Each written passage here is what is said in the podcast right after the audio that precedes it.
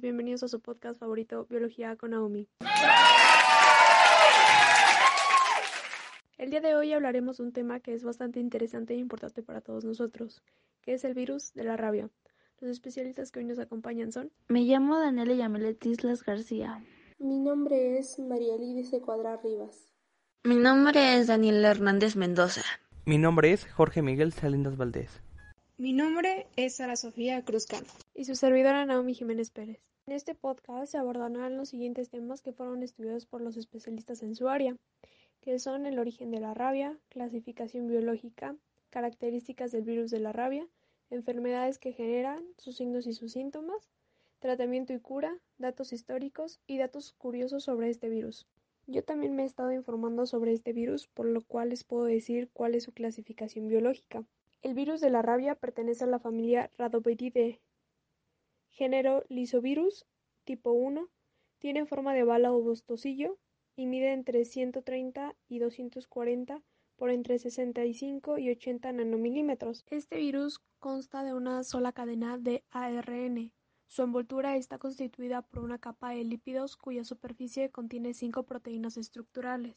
La G, glicoproteínas, que alteran con proteínas M1 y M2, proteínas matrices. En la nucleocapside se encuentran las, proteínas N, nucleoproteínas, NS, nucleocapside, y L, transcriptasa.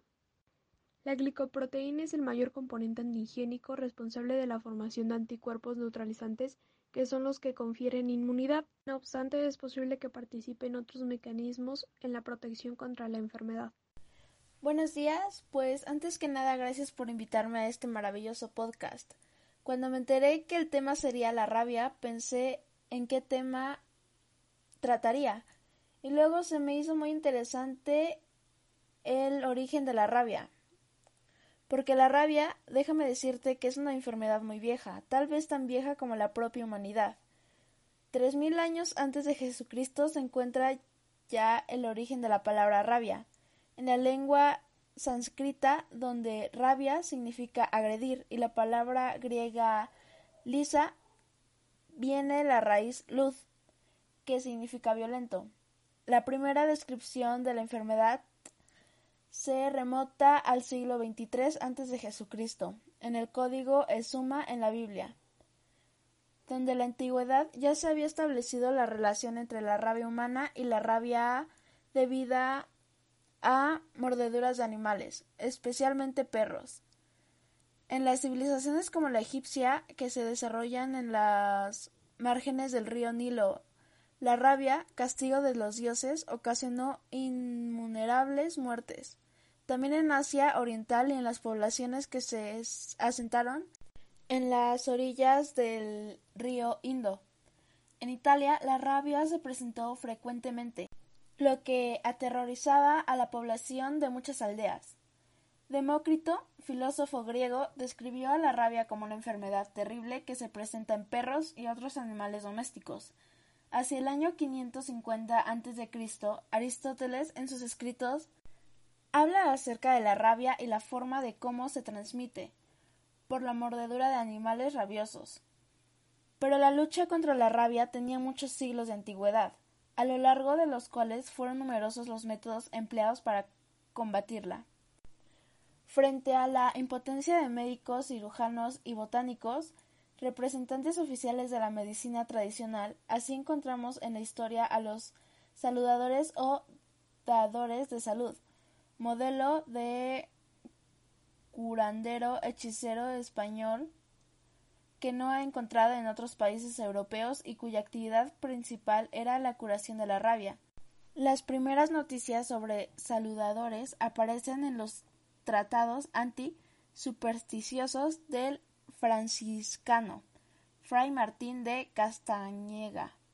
Tratado de Supersticiones y Hechiceras en 1529 y del catedrático de Filosofía Pedro Ciruelo, Reprobación de Supersticiones y Hechicerías en 1556.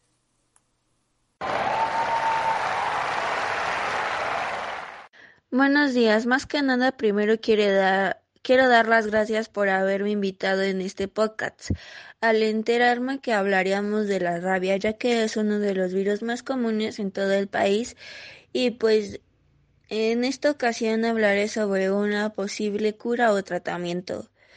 Es necesario buscar atención médica inmediatamente después de una mordedura o si sospechas que hubo una mordedura.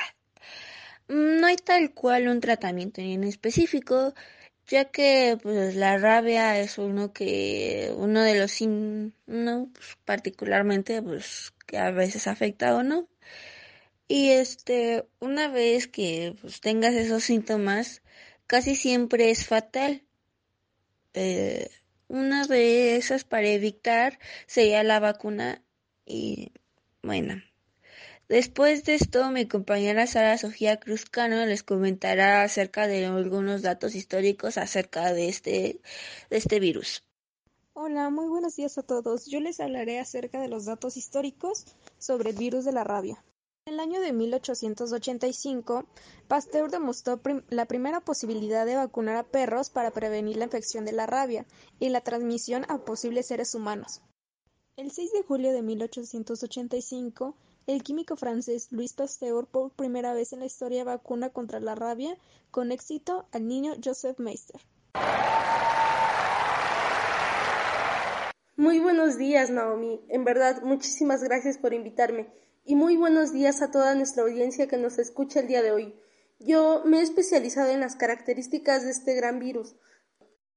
La rabia es una virosis zoonótica que se le puede prevenir administrando una vacuna. Desgraciadamente, en el 99% de los casos humanos, el virus es transmitido por la mordedura de perros domésticos.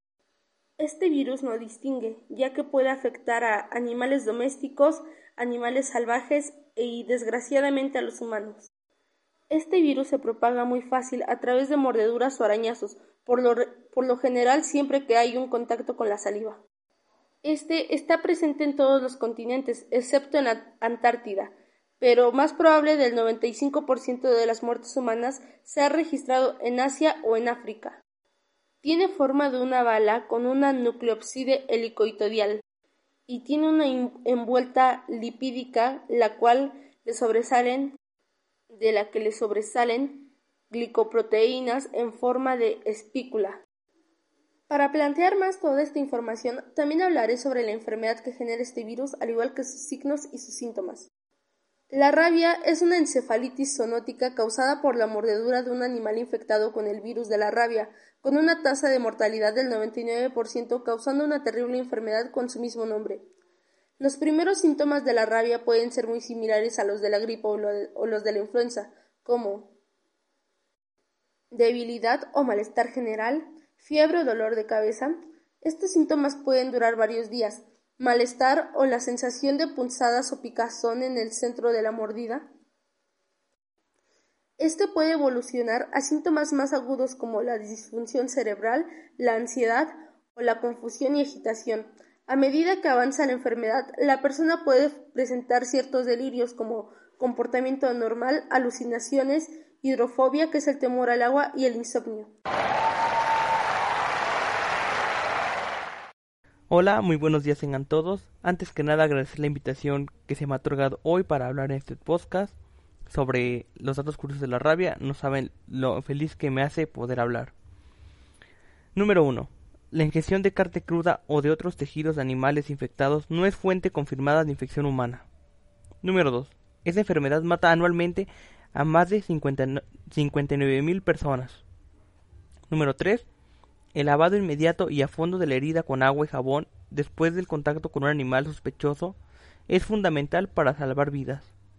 Número 4. La rabia casi siempre es mortal una vez se presentan los síntomas.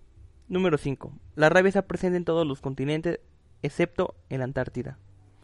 Bueno, sería todo de mi parte. Muchas gracias por la invitación y que tengan buen día. Esperando que esta información sea muy útil para su vida diaria, nos despedimos junto con nuestros invitados. Gracias.